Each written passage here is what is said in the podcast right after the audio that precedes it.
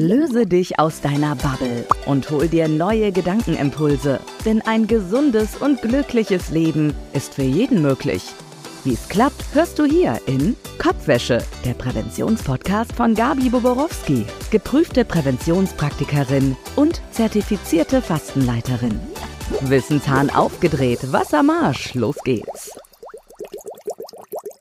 Hallo und herzlich willkommen bei Kopfwäsche, dem Präventionspodcast. Schön, dass du heute wieder reinhörst. Mein Name ist Gabi Boborowski und heute wollen wir uns mit einem Thema beschäftigen, das in den letzten Jahren immer mehr Aufmerksamkeit auf sich gezogen hat, und zwar die potenziellen gesundheitlichen Auswirkungen von Weizen. Ist Weizen wirklich so schädlich, wie einige behaupten?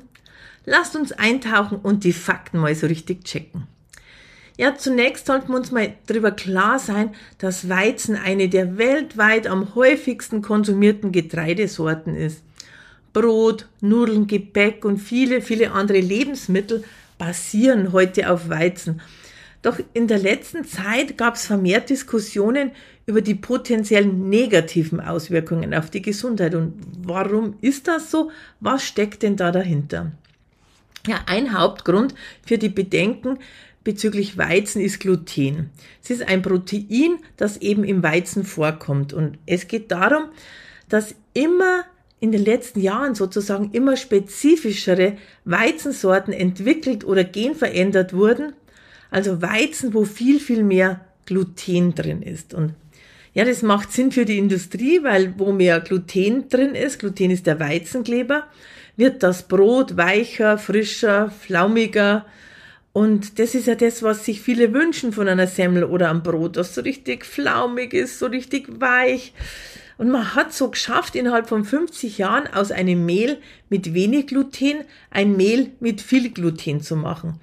Und das macht es zwar dem Bäcker leichter, fluffiges und saftiges Brot oder Semmeln zu machen, aber das Handicap ist eben für uns, für den Verbraucher. Und gerade bei kleinen Kindern, wenn die schon langsam zum Essen anfangen und meistens bekommen die eben als erstes das Innere einer weichen Semmel, da kommen die gleich mal Kontakt mit sehr vielen dieser Glutenmoleküle. Und ja, das kann bei den Kleinen sogar äh, ja irgendwie als Allergen im weitesten Sinne äh, ähm, sogar sorgen. Ja, und Gluten kann bei Menschen mit Zöliakie schwerwiegende Gesundheitsprobleme verursachen. Denn bei Zöliakie führt das Klebereiweiß aus dem Getreide, eben das Gluten, zu einer Entzündung und Schädigung der Dünndarmschleimhaut. Und es kommt eben zu Verdauungsbeschwerden im Magen-Darm-Trakt und meistens auch mit einer Unterversorgung von bestimmten Nährstoffen, Vitaminen, Mineralstoffen eben dadurch aber auch bei Menschen ohne Zöliakie gibt es eben eine wachsende Zahl von Berichten über Unverträglichkeiten und Sensitivität eben gegenüber diesem Weizenkleber äh, dieser Gluten. Und nach dem Verzehr von Weizenprodukten also wenn man zu viel Semmeln oder gerade beim Grillen ist es oft so mit dem Knoblauchbaguette oder Kräuterbutterbaguette, was man da ganz oft äh, mit dazu gibt, leiden Betroffene dann danach gerne mal unter Bauchschmerzen. Blähungen ist ja ein ganz wichtiges Zeichen. Im schlimmsten Falle Durchfall, aber auch Kopfschmerzen, Müdigkeit oder Muskelschmerzen können eine Folge sein von einfach zu viel äh, Gluten und mittlerweile eben schon äh, so einer Überempfindlichkeit. Und so diese Überempfindlichkeit auf Gluten oder Weizen kann ganz plötzlich, aber auch in jedem Alter auftreten und vor allen Dingen dann, wenn man eben zu viele dieser Weizenprodukte in seiner Ernährung platziert hat. Es kann eben dann äh, der Stoff im Dünndarm nicht mehr so abgebaut werden und der Darm äh, kann sich eben entzünden. Ich weiß, ich weiß, dass ihr gerade total verzweifelt seid, weil ja alles, was halt heute lecker ist, enthält halt Weizen. Ob es die Nudeln sind, ob es Gebäck ist, ob es Kuchen ist und, und, und, und, und. Überall ist eben äh, diese, sind diese Gluten enthalten. Aber schauen wir es uns mal an, mal so viele Quellen, wo es noch drin ist, wo wir vielleicht gar nicht so dran denken. Also Weizen ist jetzt die bekannteste Glutenquelle. Äh, wie gesagt, in Brot, Nudeln, Gebäck und so weiter. Roggen enthält ebenfalls Gluten. Also wird ja auch bei uns sehr oft in Brottraditionen verwendet. Gerste enthält Gluten, wird auch in Malzprodukten wie Malzbier, Malzessig, aber auch in Frühstückscerealien verwendet. Dinkel ist eine uralte Getreidesorte, die dem Weizen ähnelt, ist aber besser verträglich. Und er enthält weniger Gluten und kann deshalb eben bei Menschen, die so eine leichte Weizenunverträglichkeit haben, eine ganz, ganz eine tolle Option sein. Das Spannende ist jetzt beim Hafer. Er ist von Natur aus glutenfrei, aber, und da sind wir wieder, ist die Krux wieder in der heutigen Verarbeitung der Lebensmittel, kann er nämlich in der Verarbeitung mit Gluten sozusagen kontaminiert werden. Und deshalb ist es wichtig, gerade wenn ihr bei Hafer schaut oder Haferflocken, dass ihr auch schaut, dass die glutenfrei sind, besonders wenn man jetzt schon ein bisschen so eine Glutenunverdränglichkeit hat. Seitan zum Beispiel ist ein vegetarisches Fleischersatzprodukt. Es wird hauptsächlich aus Weizengluten hergestellt. Also da ganz, ganz vorsichtig. Dann auch Sojasauce äh, enthält Weizen. Würzsoßen sowieso, Fertigsoßen enthalten auch ganz oft glutenhaltige Bestandteile. Also immer wieder hier aufs Etikett schauen.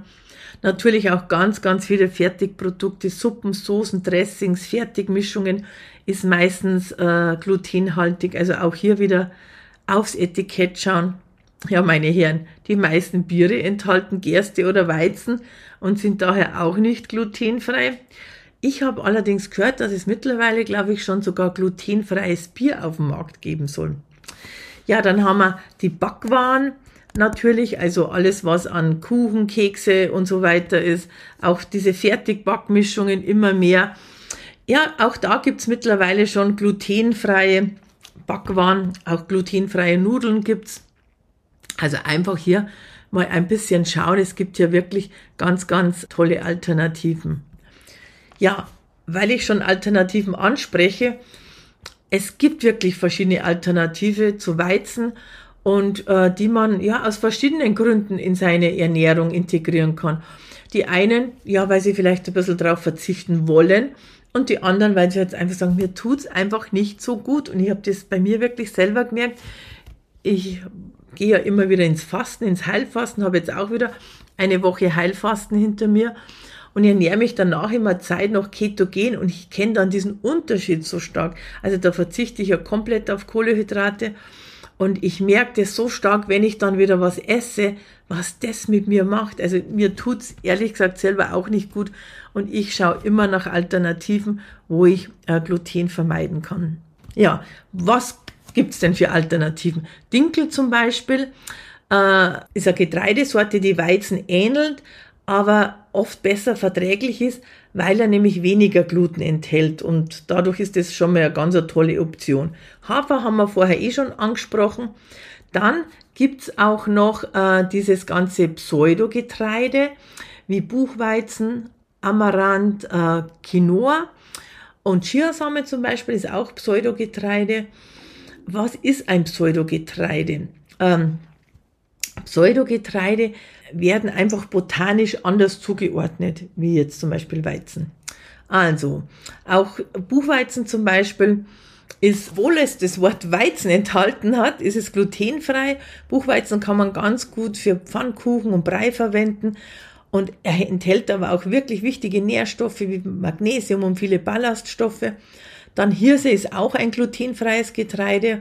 Hirse zum Beispiel, glaube ich, wird in vielen Kulturen sogar als Hauptnahrungsmittel verwendet. Hirse kann man auch zu Brei, zu Beilagen oder Aufläufen verarbeiten. Und Amaranth zum Beispiel äh, kann man sehr gut in Müsli, Suppen oder auch als Beilage verwenden. Aber natürlich auch Mehl aus Mais, Reis, Kichererbsen, Mehl und so weiter sind ähm, glutenfrei. Also die Auswahl dieser Alternativen hängt ja von den eigenen individuellen Bedürfnissen an, von den Vorlieben, von, auch von den Ernährungszielen. Was willst du erreichen damit? Menschen mit einer Glutenunverträglichkeit sollten auf alle Fälle auf Produkte achten, die als glutenfrei zertifiziert sind um eben sicherzustellen, dass hier keine Spuren von Gluten sozusagen enthalten sind. Ja, ich hoffe, ich habe jetzt ein bisschen in der Kürze ja, ein bisschen einen Überblick verschafft, warum Weizen ja mittlerweile seinen Namen ein bisschen negativ hat und weil viele, viele Menschen und es immer mehr werden, die eben eine Unverträglichkeit bekommen. Aber wie gesagt, es liegt einfach daran, dass wir A, zu viele von diesen Weizenprodukten essen und eben zusätzlich noch diese Gluten in vielen, vielen Fertigprodukten sozusagen zugemischt worden sind.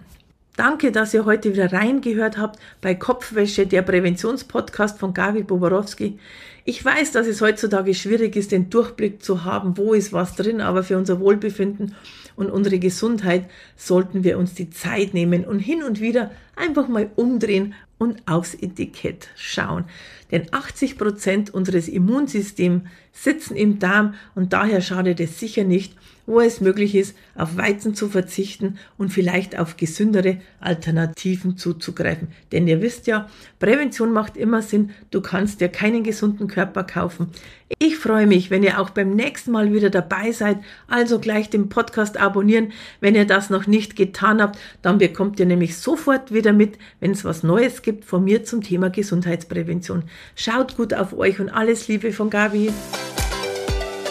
Hol dir auch das nächste Mal wieder neue Impulse von Gabi hier im Präventionspodcast Kopfwäsche. Für ein gesundes, glückliches und selbstbestimmtes Leben. Kopfwäsche, der Präventionspodcast von Gabi Boborowski.